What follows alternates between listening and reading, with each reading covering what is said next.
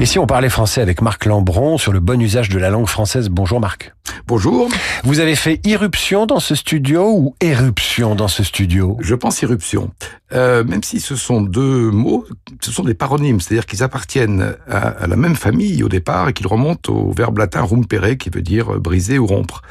Donc l'un et l'autre supposent un déplacement euh, violent, mais ce qui est intéressant c'est la, la direction, c'est-à-dire que éruption c'est de l'intérieur vers l'extérieur Ah et éruption, alors que irruption, j'ai fait irruption dans le studio, c'est un déplacement en sens inverse. Par exemple, éruption volcanique, donc c'est la lave qui sort vers l'extérieur, éruption de pustules, mais irruption de la foule dans euh, le stade.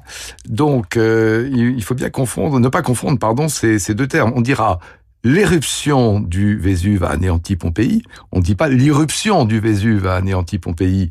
On dira une éruption de boutons d'acné. Ça, vous aimez bien, j'ai l'impression. C'est pas, mais pas une irruption de boutons d'acné. Et on dira, par exemple, les uns ont fait irruption dans l'Empire romain, ils n'ont pas fait éruption dans l'Empire romain.